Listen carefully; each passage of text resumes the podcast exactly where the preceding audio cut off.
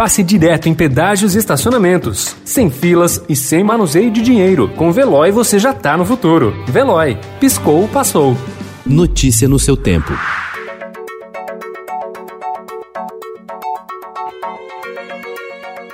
Olá, seja bem-vindo. Hoje é sexta-feira, 11 de dezembro de 2020. Eu sou Gustavo Toledo, ao meu lado, Alessandra Romano. E estes são os principais destaques do jornal Estado de São Paulo.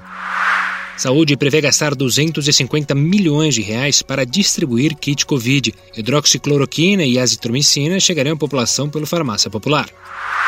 Gabinete do Planalto vira comitê da eleição de Lira. Estado de São Paulo terá novas restrições. MEC autoriza ensino remoto nas escolas públicas e particulares do país até o fim da pandemia. Butantan começa a produzir a Coronavac. Polícia rastreia fonte de ameaças e ofensas raciais a eleitas. Airbnb tem alta de 112% na estreia na Nasdaq. Banqueiro Joseph Safra morre aos 82 anos.